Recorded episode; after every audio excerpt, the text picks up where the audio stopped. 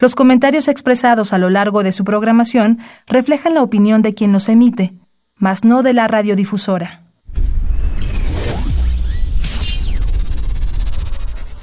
Radio UNAM y la Facultad de Ingeniería presentan Ingeniería en Marcha. Divulgación del conocimiento. Innovaciones tecnológicas. Investigación en ingeniería y cultura. Acompáñanos. Esto es Ingeniería en Marcha.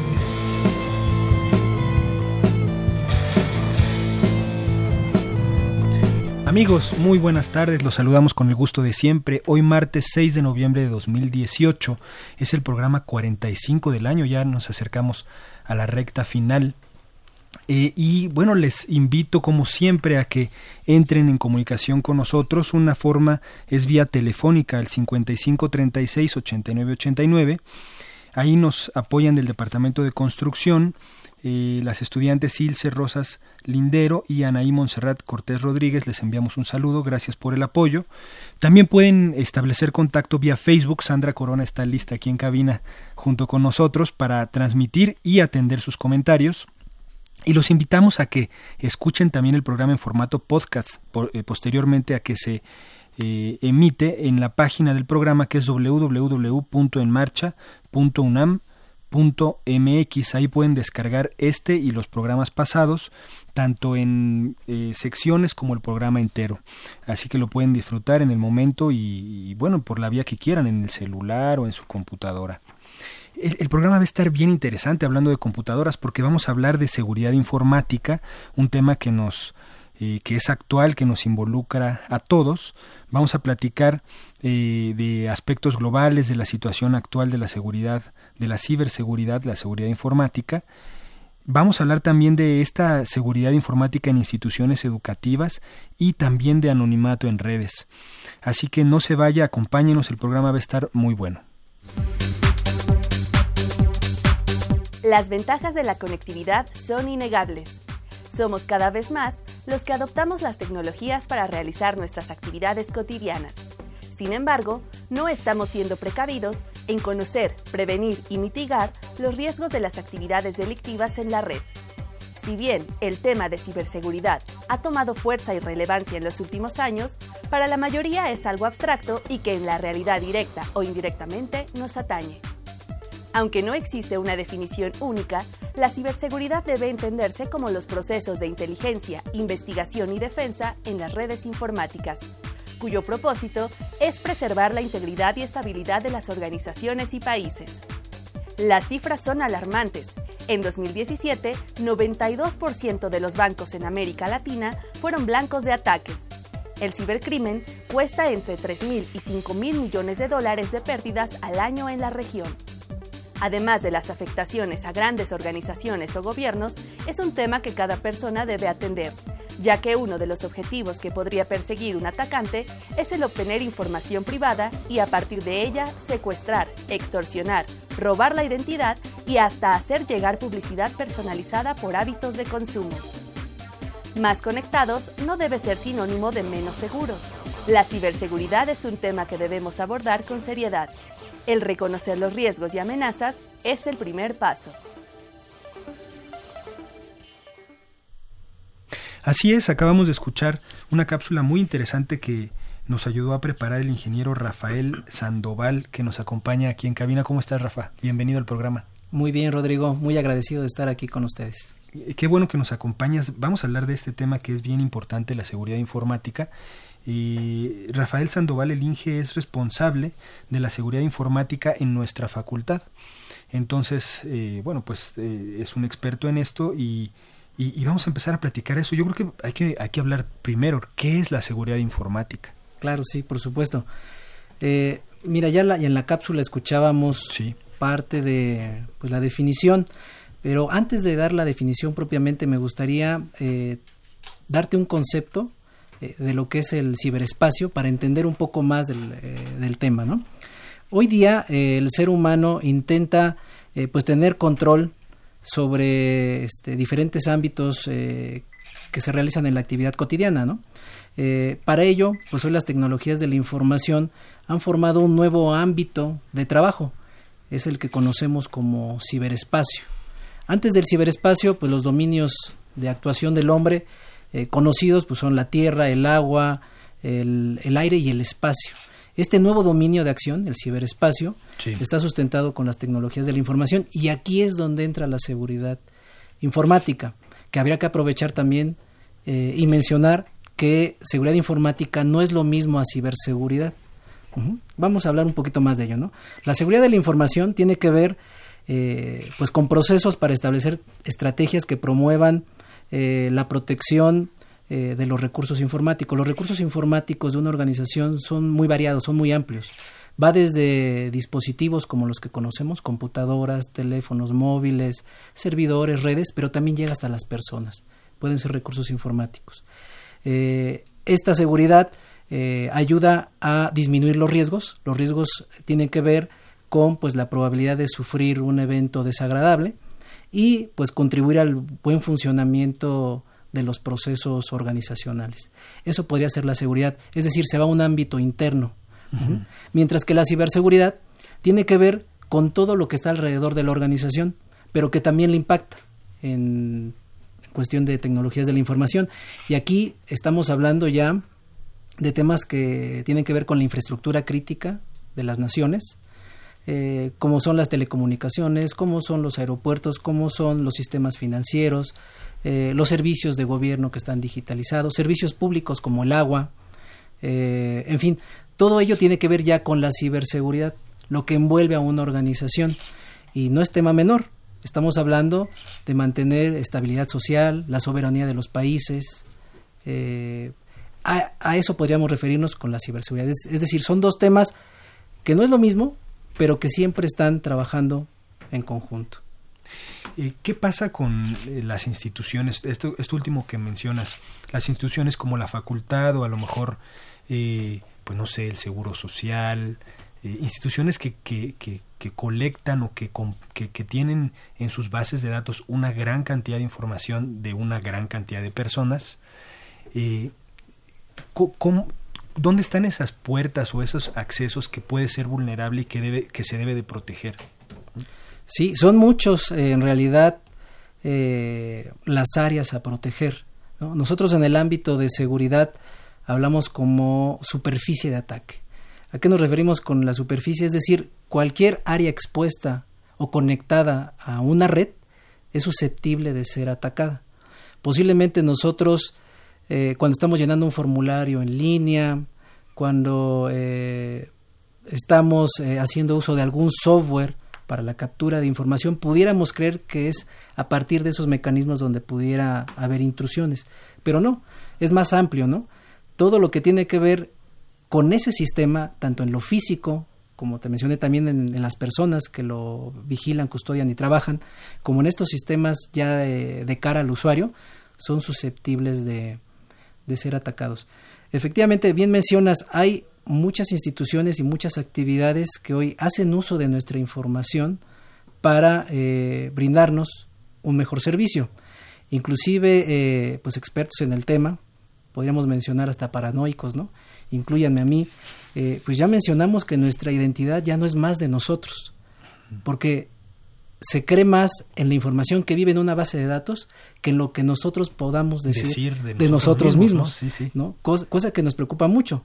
Si esa información que está en la base de datos es comprometida, pudiera modificarse, cambiarse o utilizarse para fines eh, pues no propiamente válidos, ¿no? De ahí la, dificultad. Eh, ¿Qué es lo que debemos de cuidar desde casa? Porque siempre siempre, incluso cuando uno se da de alta, ¿no? En alguna página, alguna aplicación, y nos dicen, no, pues este, que tu contraseña tenga tantos caracteres y que tenga mayúsculas, minúsculas, caracteres especiales, ¿no? Eh, pero yo siempre he tenido esa duda, es personal, pero a lo mejor varios escuchas la tienen. Pues si alguien puede hackear tu contraseña, pues tenga gatito o arroba o no tenga gatito o arroba, pues lo va a hacer. ¿Cuál es la diferencia entre, entre o sea, qué es lo que, cómo puedes aumentar o más bien disminuir las posibilidades de que, de, que sea vulnerable ¿no? tus cuentas en, en, la red. Claro, así como lo expresas al final, e, es lo correcto. ¿Cómo disminuir ese riesgo a, comprometer nuestra información? Son muchas las actividades. Uno pudiera pensar en un inicio que el hablar de, de seguridad o ciberseguridad eh, implica eh, aspectos técnicos muy avanzados. Sin embargo, eh, pues todo tiene un comienzo y ese comienzo tiene que ver primero con la conciencia, la conciencia de que el Internet, en el Internet hay riesgos. Y si esos riesgos no los tenemos claramente identificados, difícilmente vamos a poder afrontar eh, pues el disminuirlos, ¿no? Eh, entonces partimos primero de una conciencia y ahí te podría decir que en México tanto sociedad civil como eh, instituciones públicas y privadas adolecemos en gran cantidad de esa conciencia. Esa conciencia tendría que hacernos conocer más del tema, conocer para qué estamos utilizando todos estos dispositivos, cuál es su fin, qué pretendemos y qué perseguimos con ello, y también qué es lo que terceros podrían hacer con ello. Primero es adoptar esa conciencia. Como segundo elemento, podríamos decir que es ya la apropiación del conocimiento para poder afrontar esos riesgos. Son cosas diferentes. El primero, tener conciencia, que a lo mejor no implica que yo esté poniendo una contraseña robusta como el ejemplo que tú ponías, y que a lo mejor la misma contraseña la utilizo para todo, pero tengo conciencia ¿no? de que hay problemas. La segunda sería apropiarnos del conocimiento y ponerlo en práctica. El ejemplo que tú dabas, pues una contraseña robusta, ¿no? Pero una contraseña robusta implica varias cosas como la longitud, eh, la diversidad de caracteres que se utilizan, eh, el sistema en el que se va, a ser utilizado es apropiado una contraseña o mejor utilizo otro mecanismo, es decir, ya me apropié de la información y entonces aboco a utilizarlo. Y una tercera etapa, una tercera etapa que sería la ideal que alcanzáramos todos, es eh, ya propiamente una cultura de seguridad en donde ya no solo me beneficia a mí este conocimiento, sino además estoy aprovechándolo para ayudar a los demás a mejorar su seguridad. ¿no? En casa, ¿qué habría que hacer? Hay que hacer muchas cosas, eh, Rodrigo. Primero, eh, identificar bien todos los dispositivos, todos los recursos informáticos con los que nosotros eh, interactuamos y ver si realmente su utilidad tiene un propósito para mí. Obviamente esa utilidad no tiene que ser necesariamente organizacional, de negocios, académica. Queda claro que hoy lo utilizamos para todo, para la convivencia, para el ocio, pero identificarla con claridad para poder separar entonces las diversas actividades que yo realizo sobre estos dispositivos y en ese sentido quizá darle más valor a las actividades académicas y financieras o organizacionales que yo pudiera hacer y restringir el uso de esos dispositivos para cuestiones de ocio o entretenimiento otros dispositivos orientados a la parte de mis perfiles en redes sociales, la comunicación con mis conocidos, pero a lo mejor con esos no interactúo en actividades tan críticas como pudieran ser las que mencionamos ¿no? anteriormente. Y bueno, de ahí se derivan pues bastantes actividades, ¿no? También el revisar que las organizaciones estén haciendo bien su trabajo, el usar la banca en línea que hoy es muy habitual y casi casi estamos obligados a utilizarlo. Sí. Eh, pues nos está llevando a un ritmo en donde no se nos dijo eh, los riesgos a los que nos estamos enfrentando, no se nos dice cómo utilizarlo. Y en el mismo dispositivo estamos haciendo muchas cosas y estamos comprometiendo hasta el patrimonio, ¿no? Claro. Eh, sí hay que tener bastantes cuidados. No, no, una charla no sería suficiente, ¿no? Claro. Pero sí hay actividades básicas con las que pudiéramos empezar, como las que ya comentamos. ¿Qué diferencia hay eh, entre poner una contraseña sencilla y una difícil. Te pregunto esto desde, desde la ignorancia, porque uno, digamos, una persona de a pie, pues no conocemos cómo es que alguien puede apropiarse de una contraseña. Es decir, eh, sea palabra fácil o difícil, nadie tendría por qué saberla, si me explico. Sí, ¿Por qué ayuda más que sea con caracteres especiales o que, o que sea larga? A que sea una contraseña, eh, aunque sea inventada, pero, pero con letras, digamos, normales, todas minúsculas. ¿Cuál es la diferencia? Claro, es una pregunta sensacional que yo creo todos en algún momento tenemos y, la respuesta es relativamente sencilla. El poder de cómputo que hoy poseemos como, como personas eh, nos brinda la posibilidad de encontrar contraseñas de manera más fácil o más difícil. Es decir, a través de, de, de programas, nosotros podemos estar intuyendo o formando de manera aleatoria contraseñas, de tal manera que la esa contraseña sea aprobada en un sistema y buscar yo entrar a ese sistema sin conocerla previamente. Pero eso me lo da el poder de cómputo que tenga. Mientras más eh, poder de procesamiento, memoria, almacenamiento yo posea, más rápido pudiera encontrar una contraseña. Entonces, cuando yo la hago más compleja, con diversos caracteres, con una longitud más grande, ese poder de cómputo no necesariamente es suficiente para encontrar esa contraseña. Claro. Esto es una carrera contra el tiempo, porque hace ya algunos años quizá el parámetro normal era usar seis caracteres, luego se subió a ocho, ahora súbelo a doce, a dieciséis, pero esto ¿por qué? Lo hacemos por el poder de cómputo que también va avanzando, ¿no? A la par. Ok, está bien interesante. Eh, ¿Qué, aspectos se cubren eh, relacionados con, digamos, con tu chamba ¿no? directa? ¿Qué se vigila en la facultad? Eh, ¿Por qué se preocupa la facultad? Eh, o más bien, ¿qué aspectos vigila de los alumnos, de los académicos? ¿Se ha visto vulnerada la seguridad? ¿Se, ¿Se puede detectar, y esta es una pregunta en general, ¿no? ¿Se puede detectar que alguien intente extraer datos eh, de fuera? Sí, sí. bueno, ya estás llevando el, el, tema algo muy puntual de la facultad. Eh, podría partir del hecho de que no hay estrategia de seguridad infalible, ¿no? Lo vemos alrededor del mundo, eh, noticias eh, cotidianas donde agencias con gran presupuesto, gubernamentales inclusive, son comprometidas y la Facultad de Ingeniería no es la excepción sí hemos tenido problemas. Y aprovecho para preguntarte respecto a eso. O sea, ¿ustedes pueden detectar que alguien quiere entrar o se enteran hasta que se comunican, ¿no? Diciendo, oye, sabes que ya tengo tus datos, este, ¿cómo funciona eso? No, no en la facultad en particular, sino cualquier organización. Cualquier organización. Sí, como te decía, no somos la excepción.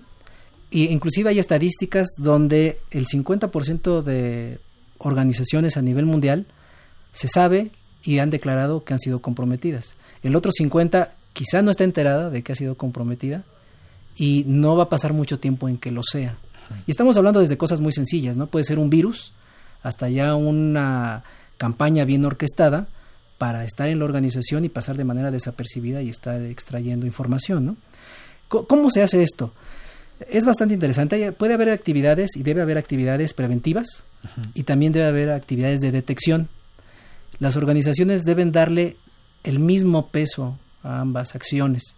Las preventivas pues obviamente te van a ayudar a disuadir, a identificar posibles este, ataques antes de que estos se conviertan realmente en un problema para tu organización. Todos los días se reciben eh, ataques a todas las organizaciones. Llevándolo a la Facultad de Ingeniería, nosotros al día entre 60 y 80 ataques recibimos de mucha variedad. ¿Es en serio? Sí. Pueden ser identificados. Hay que tener un control sobre la red, sobre tus activos importantes, eh, un monitoreo permanente, para lo cual pues necesitas eh, tanto software como hardware y personas. Pero la parte de detección, que es la otra, eh, igualmente importante, porque no todo lo que tú haces actualmente o todo con lo que puedes trabajar va a detectar un ataque. Los los intrusos, por así llamarle, continuamente están viendo también nuevas técnicas para poder entrar a los sistemas y eh, pues hay que reconocerlo. Tienen preparación, tienen tiempo, eh, pueden estar patrocinados, se dedican a eso, viven de ello. Entonces habrá ocasiones en que sí puedan entrar y llega esta etapa de detección. A nivel mundial te puedo decir que en promedio las organizaciones comprometidas se tardan 140 días en darse cuenta de que están siendo afectadas van a pasar entre 30 y 60 días en poder erradicar el problema. Y ahí, ese es el promedio. ¿eh? Por ejemplo, en el sector salud con el que tú empezaste eh, la, charla, tardan hasta 360 días en identificar que están comprometidos. Para ese tiempo ya extrajeron todo. Todo, ¿no? Por eso la detección se vuelve crucial. Te pueden pegar, pero mientras más rápido tú puedas identificar que entraron, puedes entonces detener el problema a tiempo, porque hay varias fases en un ataque, ¿no? puedes interrumpir entonces alguna de esas fases para evitar que el objetivo del atacante, que regularmente es obtener información, modificarla, borrarla, cambiarla, que pueden ser secretos industriales, secretos personales, este, secretos financieros, eh, sea extraída. ¿no? Sí se vuelve entonces muy importante la prevención y la detección. Las dos siempre están trabajando al mismo tiempo. Híjole, está, está rudo, ¿no? Y, y supongo que eso se vuelve prácticamente imposible para el usuario común. Es decir, en casa, pues la única forma que te enteras de que de que alguien se metió a alguna cuenta tuya, que tiene alguna contraseña, es porque pues o, se cambia la contraseña o, o, alguien te escribe que ya tiene tus datos, ¿no? Sí, ya a un nivel personal eh, no, no deja de tener también su, su complejidad porque los atacantes buscan la forma eh, de llegar a ti a través de lo que conocemos ingeniería social.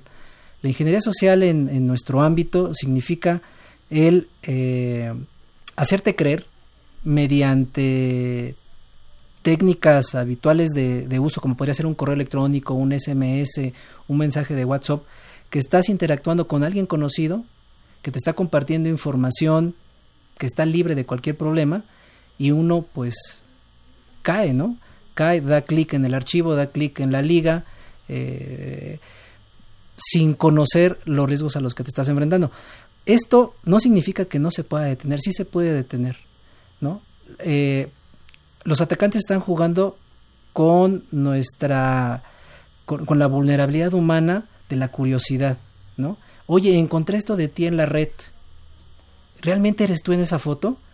Pues a lo mejor me queda la duda, le doy clic y resulta que me contamino.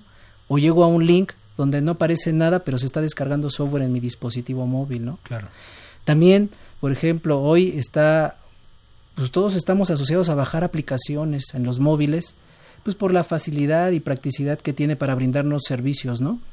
Y no siempre validamos que lo haya fabricado o, o que esté eh, certificada esa aplicación. Eh, que las eh, autorizaciones que me está pidiendo como una cámara, como posicionamiento, como entrar a mis archivos multimedia, realmente este realmente lo utilice la claro, aplicación, claro. pero yo no lo observo y lo descargo y desde ahí empiezo a comprometer eh, mi seguridad, entrar a sitios eh, pues regularmente conocidos como peligrosos, ¿no? Sitios de adultos, sitios de apuestas, sitios de juegos, este que regularmente van a tener problemas, ¿no? Todo ello pues me va a provocar que aumente el riesgo y que comprometa mi información, ¿no? Muy bien, pues vamos a hacer un corte, ¿no? Vamos al, vamos al enlace directo. Eh, no, no despedimos a Rafael porque nos vamos a enlazar con el ingeniero, con el ingeniero Francisco Martínez, eh, como parte de nuestra sección Orgullo FI. Él, él es becado de, de Chevening en Reino Unido. Francisco, ¿me escuchas? Eh, ¿Qué tal? Buenas tardes, Rodrigo. Francisco. ¿Qué tal, Rafa? ¿Cómo estás? No sé. Eh, eh, qué bueno que estás con nosotros, que, que, que, tomaste la llamada. Estás tú en Reino Unido. ¿En dónde estás eh, particularmente? Así es, estoy en eh, una localidad que se llama Egham, que está como a 40 minutos del centro de Londres. Entonces está prácticamente en el centro de, de Inglaterra. Oye, platícanos qué haces por allá. Ok, eh, apliqué para una para un posgrado, para una maestría en seguridad informática. Entonces ahorita llevo un mes aproximadamente eh, de lleno en la maestría. Qué padre. Fíjate que el programa de hoy es precisamente eh, seguridad informática. Estamos hablando alrededor de esto. Está también este tu profe, me parece que fue tu tutor de tesis, eh, Rafael Sandoval. Así es, tu, tuve el gusto de que fuera mi, mi director de tesis, muy, muy buenos recuerdos de, de, de, aquella época donde estuve escribiendo este proyecto. Oye, platícanos un poco, queremos platicar contigo, bueno, un poco lo que estás haciendo allá en la maestría, eh, no sé si ya tengas algún protocolo de trabajo, pero también eh, que nos platiques un poco cómo está eh, alrededor del mundo, cómo se ve allá la seguridad informática. Ok, Mira, eh, partiendo de tu pregunta inicial, eh, en este momento estoy en, en, en, una fase en la que estoy asistiendo a clases se divide en tres, en tres partes. En esta primera parte estoy en cuatro materias. Después tengo otra, otra fase en la que recibo otras cuatro materias. Y después es un periodo terminal donde tengo que redactar un proyecto y presentarlo. Y en el en la, referente a tu segunda pregunta, el tema de la seguridad informática es crucial y aquí en Europa y en particular en el Reino Unido lo ven con, con mucha con mucha seriedad. Hay algunos cambios muy importantes que se están planteando en, este, en estos momentos, en particular en este año, referente a la protección de datos y aquí se vive como toda una revolución en, en términos de seguridad informática, protección de datos. Entonces sí, se, se, toma el, tema muy en serio por acá. ¿Qué pasa eh, con, con, esto que nos mencionas de la protección de los datos? Hemos sabido últimamente, en los últimos años, que grandes este, empresas han comprometido pues los datos de, de usuarios, pero a, nivel mundial, ¿no? A escala mundial. Eh, ¿qué, qué, qué, es lo que se, ¿Qué es lo que se habla respecto a ello? ¿Son responsables las empresas? ¿Cómo funciona todo esto? Sí, mira, hay, hay muchos responsables. Eh, principalmente en este caso son las empresas, puesto que los usuarios ponen en sus manos eh, la información, información eh, personal, información sensible. Muchas veces es errores o problemas técnicos, pero muchas otras veces son falta de procesos, falta de protocolos para, para proteger la, eh, la información. Y en muchos casos, aunque se tienen esos protocolos, estos procesos, no se implementan, no se llevan a cabo. Empleados no conocen estas reglas, estas políticas, y el tratamiento de la información no es, no es el óptimo. Ya. ¿Qué, qué has pensado eh, desarrollar allá? Mira, justamente estaba escuchando la primera parte del programa, lo que comentabas con, con Rafa. Estoy yo muy, muy interesado de forma particular en el tema de cómputo en la nube y pues ahora todo está, se, está volteando hacia, hacia Internet, todos los servicios que antes eran locales, eh, servicios que antes teníamos en casa o en las empresas, ahora se están migrando a plataformas en Internet, en la nube, que no sabemos dónde están los datos, en qué parte del mundo se procesa la información. E, ese es el tema que, que me interesa en este momento. Eh, apenas lo estoy, lo estoy meditando, lo estoy trabajando. A finales de año tengo que, que proponer eh, un boceto, una primera etapa de mi, de mi proyecto, pero hacia ese entorno lo, lo, lo, quiero, lo quiero plantear. Y también tengo una experiencia previa en, trabajando en, instituciones bancarias, entonces también como eh, ese, ese enfoque, ese, ese, tema también me, gustaría plasmarlo de alguna forma. Son los temas ahorita que me interesan. ¿Qué, qué pasa cuando nosotros, mm, digamos, subimos datos a, a la nube? Cuando, cuando hablamos de eso, ¿no? Porque pues, sí está muy de moda, está en boga hablar de de que tengo mis archivos en la nube, mis fotos, mis documentos del trabajo. Eh, ¿A dónde se van? Eh, es muy curioso porque las tecnologías que sustentan la, el cómputo en la nube son tecnologías con las que venimos trabajando eh, desde hace mucho tiempo, ¿no? El correo electrónico con el que hemos trabajado muchos años, pues está basado en, este tipo de tecnologías que ahora ya, conocemos como nube.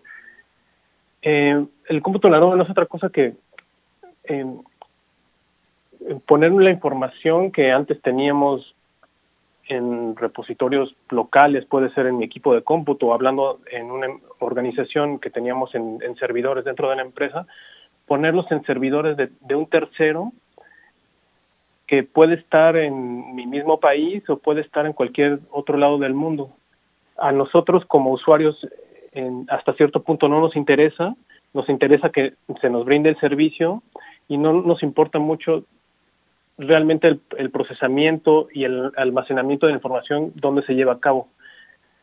Eh, es el, son las bases del paradigma de cómputo en la nube que estamos compartiendo con un tercero, delegando en cierto punto la responsabilidad del procesamiento de nuestros datos y a nosotros nos, nos entrega un servicio final y nos conectamos a, a través de, Internet hacia ese servicio.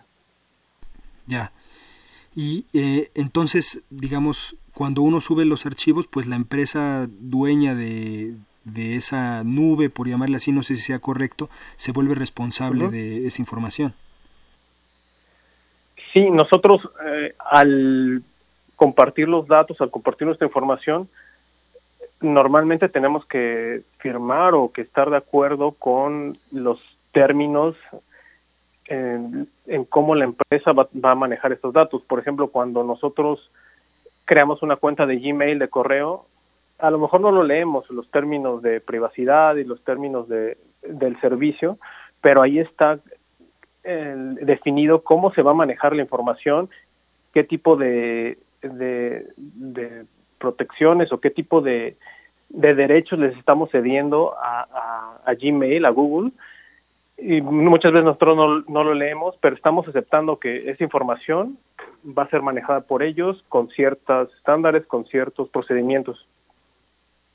Oye, y respecto a los costos, ¿es más barato para una empresa tener la información en servidores remotos o, o, solo es por la practicidad de poder abrir tus archivos pues en donde estés siempre y cuando tengas internet?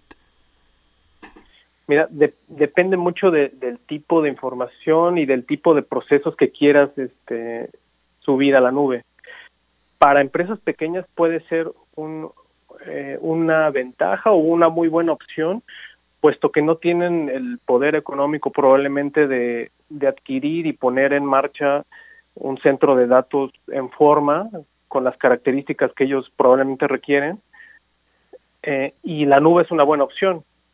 otra, otra característica de la nube es que se te cobra únicamente por los recursos que utilizas, entonces recursos que, que a lo mejor no, no estás ocupando, pues no se no no se está registrando como que como, que los estás usando y no se te cobra en consecuencia. Entonces, Depende mucho de la cantidad de datos, del tipo de procesamiento, del tamaño de la empresa también. Sí, se ha demostrado que puedes reducir costos en, procesamiento, en almacenamiento, en adquisición de software incluso, pero también eh, tienes que tener cuidado con el tipo de, de información que subes, ¿no? Claro. Eh, estos términos de referencia que pues la verdad es que prácticamente nadie leemos, nada más le damos aceptar, aceptar, aceptar, aceptar, ya para que el programa nos deje usarse o instalarse o demás. Eh, tienen, eh, son términos, digamos, eh, que están parejos en la misma cancha para el usuario y el que ofrece el servicio, porque incluso aunque uno los lea, porque yo a veces de curiosidad, porque en realidad pues es de curiosidad me he puesto a leer y, gran parte de la terminología pues no se entiende porque es una mezcla entre entre términos legales con términos informáticos, entonces entre las dos pues uno no da una, ¿no? Mira, lo ideal es que sean términos entendibles para el usuario. Justamente eh, ahora los cambios que están ocurriendo acá en Europa eh, requieren, solicitan que eh, el, los contratos y toda la terminología sea clara para el consumidor. Entonces, lo ideal sería que sí, que, que, que, tú entendieras exactamente lo que quiere decir el, el contrato y la forma como van a procesar tu información, que sea completamente entendible. No en todos los casos sucede. Eh, ¿qué, ¿Qué más nos puedes decir acerca de eh, de cómo debemos de proteger nuestros datos, tanto de vida cotidiana como pues, lo que hacemos en el trabajo, de nuestra familia, en fin. Es una pregunta muy interesante porque muchas veces pensamos que la información personal que tenemos no tiene ningún valor, ¿no? O sea, de repente nos, nos preguntan, oye, ¿por qué no bloqueas tu equipo cuando te mueves por un café en, el trabajo, en tu estación de trabajo? o en tu casa, en, un lugar público, en la biblioteca, por ejemplo. Pensamos que la información que tenemos ahí, el, el proyecto de tesis, este, nuestra información de correo electrónico no tiene ningún valor, pero sí puede tener valor para, para eh, personas malintencionadas que lo pueden usar este a su favor. Entonces, primero que nada, y, siguiendo con lo que comentaba Rafa en la, en la charla que estaba escuchando, es que tenemos que identificar la, información que tenemos y el valor que tiene para nosotros. O sea, un proyecto de tesis, pues a lo mejor monetariamente no, no, no significaría mucho, pero todo el tiempo, todo lo que sale invertido, el esfuerzo, si se llegara a perder, si se llegara a dañar, si se lo llegan a robar, pues tiene un impacto. Entonces, primero que nada es identificar el valor que tiene la información para nosotros. Y después, en consecuencia, definir alguna medida, algún control, que es el término que se ocupa en seguridad informática, para proteger ese bien. puede ser desde bloquear el equipo, desde tener el equipo actualizado, desde utilizar eh, sistemas antivirus, antimalware, eh, no prestar contraseñas, utilizar contraseñas robustas, cambiar las contraseñas regularmente, cosas así de básicas que podemos hacer de forma cotidiana y que podemos hacer los usuarios finales sin, sin demasiado conocimiento, sin un conocimiento muy profundo de las tecnologías. Eh, son el tipo de cosas que, que necesitamos hacer para, para cuidar nuestra información. Y bueno, hablando de las empresas, eh, hay áreas eh, completamente dedicadas a, al, al a la definición de controles y lo importante es que esos controles realmente se pongan en, en práctica y que se apliquen. Claro, pues Francisco, muchísimas gracias eh, por atender nuestra llamada. Francisco Martínez, el ingeniero Francisco, está ahorita estudiando su maestría en Reino Unido y pues nos da mucho orgullo. Te mandamos saludos desde acá. Muchas gracias. Les mando también saludos desde, desde una noche fría aquí en, Reino Unido. Gracias, Francisco. Pues así es, amigos. Rafa, ¿cómo, cómo viste? Fíjate que tenemos un, una pregunta o varias preguntas y saludos eh, de nuestros amigos radioescuchas. Eh, Livier Baez te manda saludos. Muchas gracias. Gracias. Eh, Edgar Carro nos envía saludos. Alonso Guzmán, y José Luis Esquivel. Muchas gracias por sus saludos. Y tenemos una pregunta de Miguel Martínez. Dice, ¿qué implicaciones legales eh, o, en otro o en otro ámbito trae consigo el uso de una firma electrónica? Eh, dice, normalmente se utiliza para encriptar información, pero ¿qué implicaciones legales? Es una buena pregunta, ¿no? ¿Qué diferencia hay con una firma así de a mano y una electrónica? ¿Qué implica esto? Sí, claro. Eh, hoy día en México la firma electrónica avanzada, que es el nombre correcto a nivel eh, normativo, eh, tiene pues la característica de sustituir la firma autógrafa. Tú con, con, la, con esta firma puedes firmar, firmar a nivel del concepto de criptografía, que es como trabaja la firma electrónica, es eh, autenticar un documento digital. Eh, más que cifrarlo, es autenticar. Que tú reconoces como el que desarrolla el documento o lo que el contrato menciona, tú lo estás avalando, ¿no? ¿Qué implicaciones tiene? Pues las mismas que tiene una firma autógrafa. A ese nivel. Eh, hoy hay grandes estructuras a nivel internacional que cuidan y protegen las llaves a través de las cuales se mueve una firma electrónica. Una firma electrónica se compone de dos llaves, una llave pública y una llave privada. El dueño de, esa firma, o sí, de esa firma, siempre posee consigo la llave eh, privada. En caso de que la comprometieras, la perdieras o supieras que alguien está haciendo uso de ella, tienes inmediatamente que reportarlo a las autoridades para que se revoque esa firma, ¿no?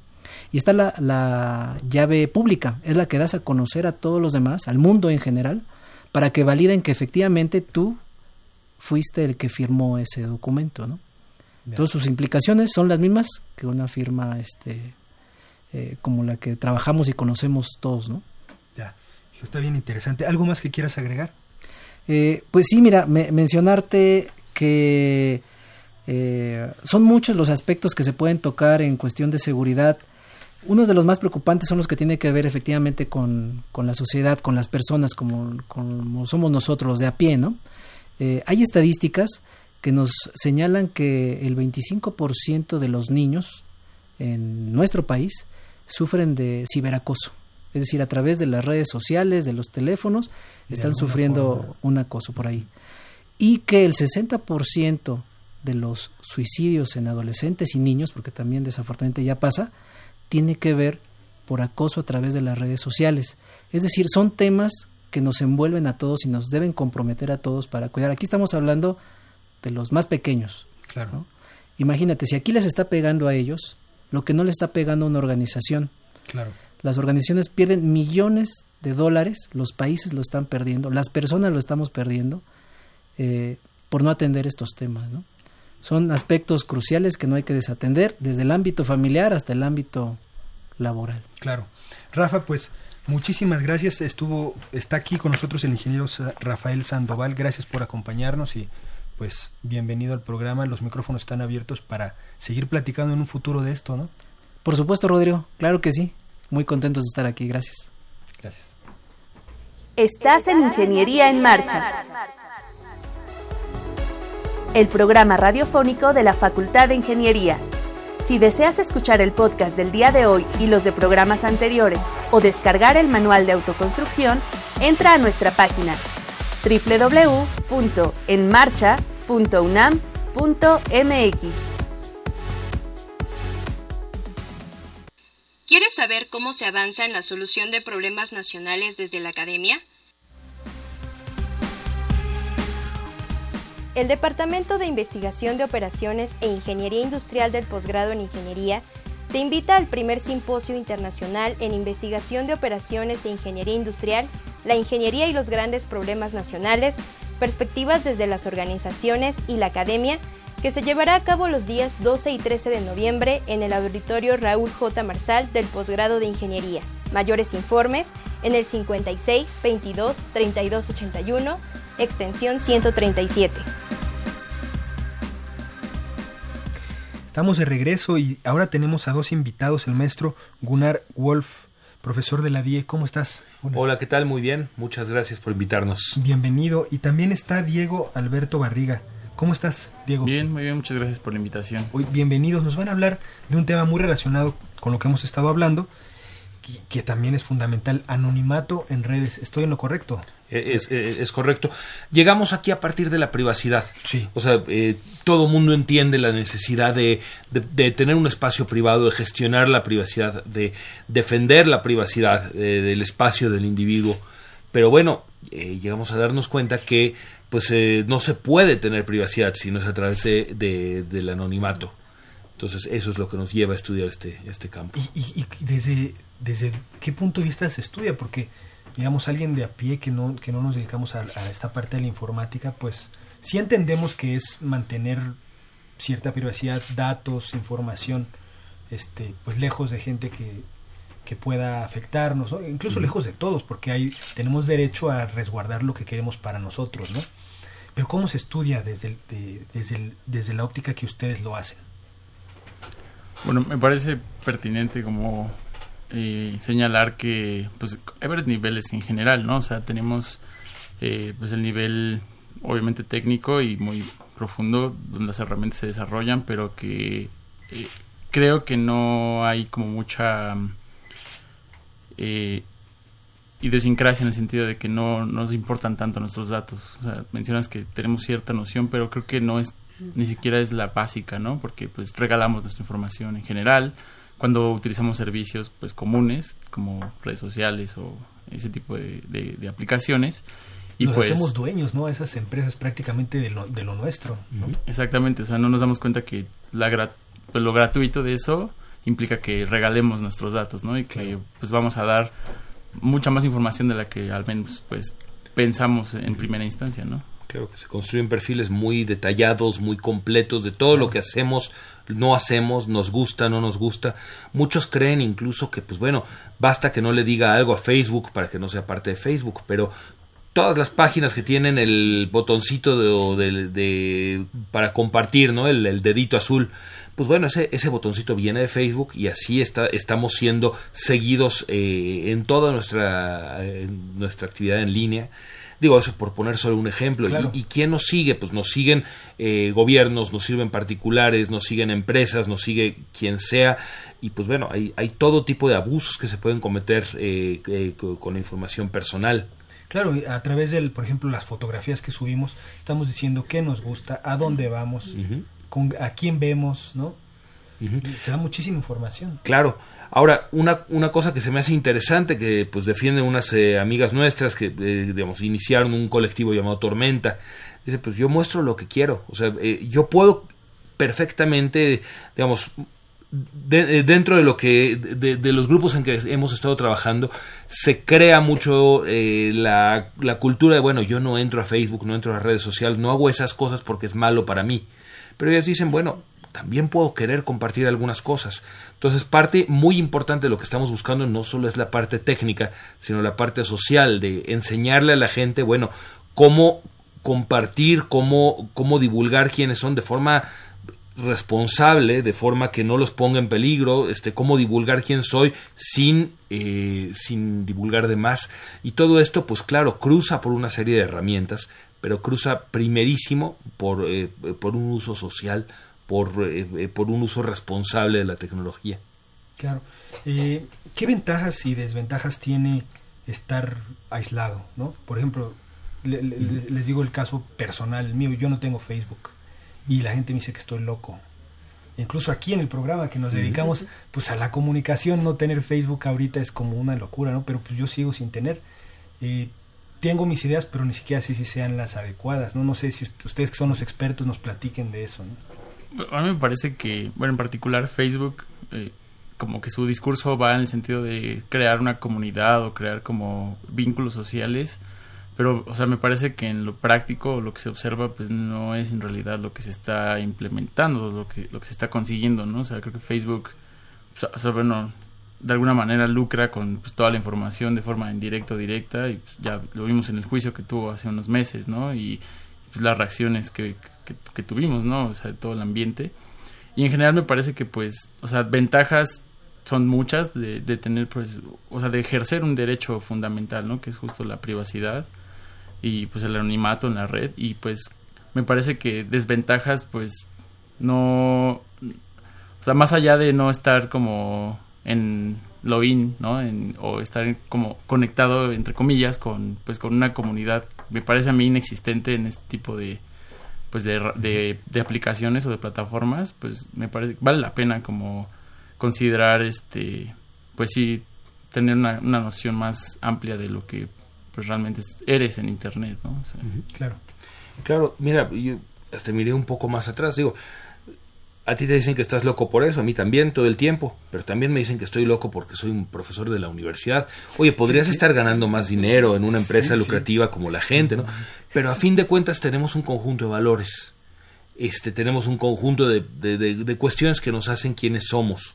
Y parte del, parte de lo que a mí me hace muchísimo ruido, eh, y pues continuando lo que decía Diego ahí, eh, eh, hay leí hace poco, estaba intentando recordar, el nombre del autor, no lo recuerdo, pero un artículo que mencionaba el concepto de la privacidad inversa.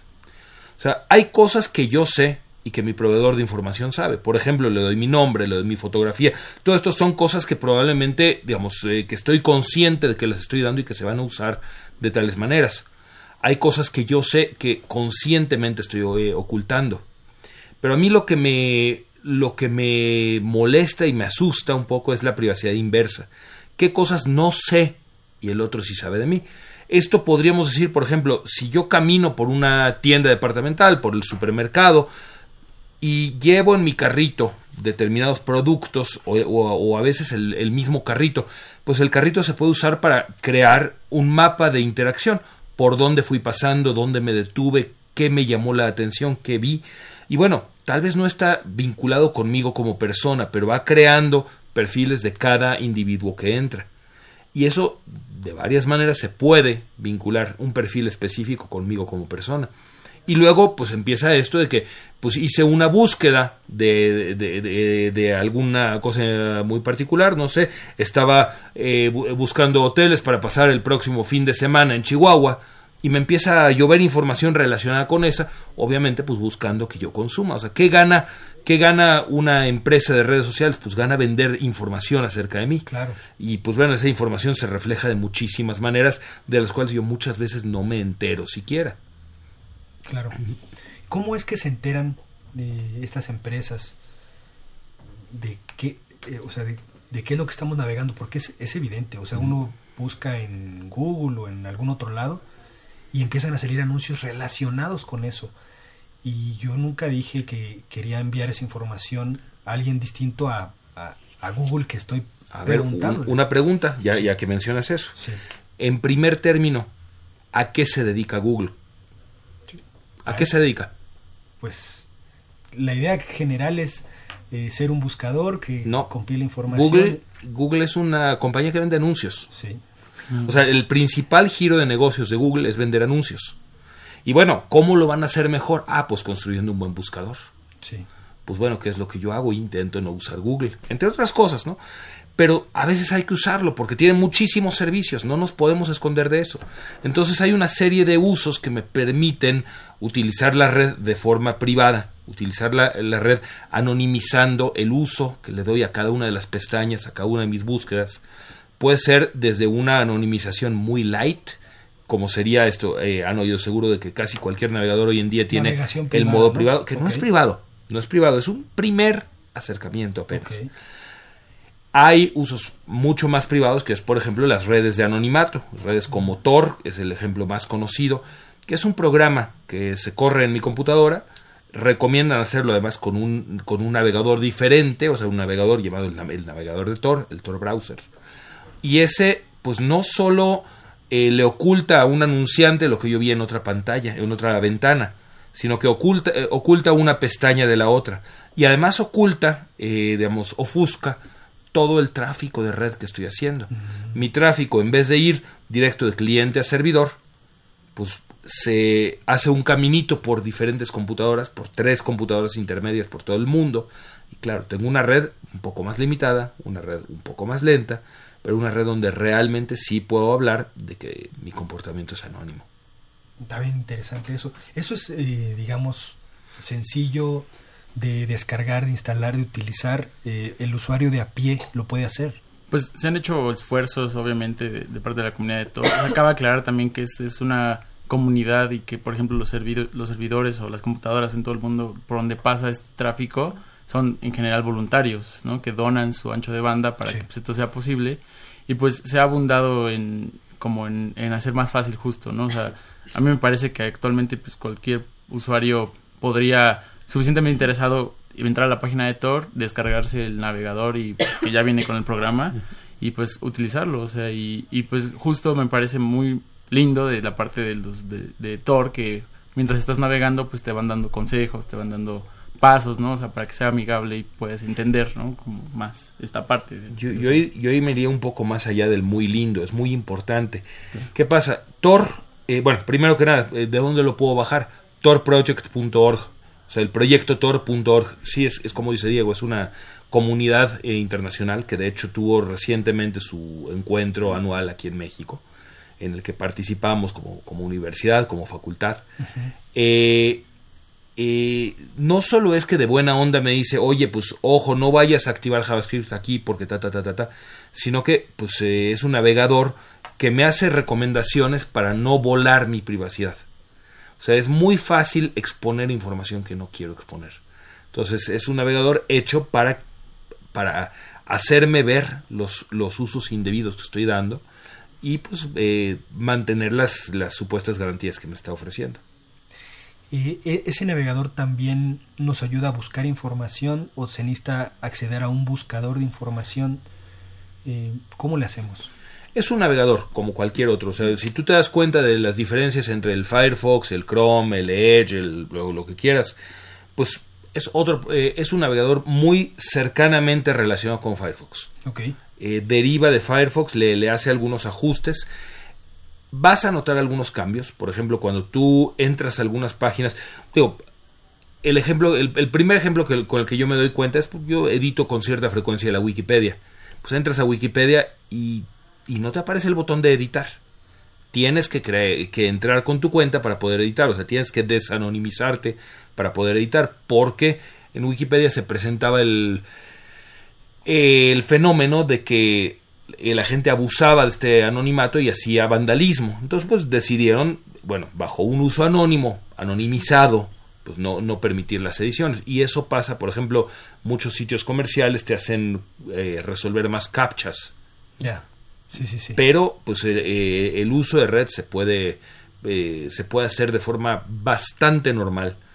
y pues bueno, probablemente muchos habrán escuchado de la diferencia entre los datos y los metadatos. Sí. Pues usando este navegador, la privacidad de nuestros metadatos está asegurada y eso, eso vale mucho. Claro. Eh, esto, esto que mencionas al final de los famosos captchas que, muchos nos enfrentamos, ¿no? Sirven, yo entiendo que sirven para que se dé cuenta eh, pues la página de que es un usuario humano. ¿Solo es para eso o, o, damos otro tipo de información al resolverlos, al ingresar el captcha?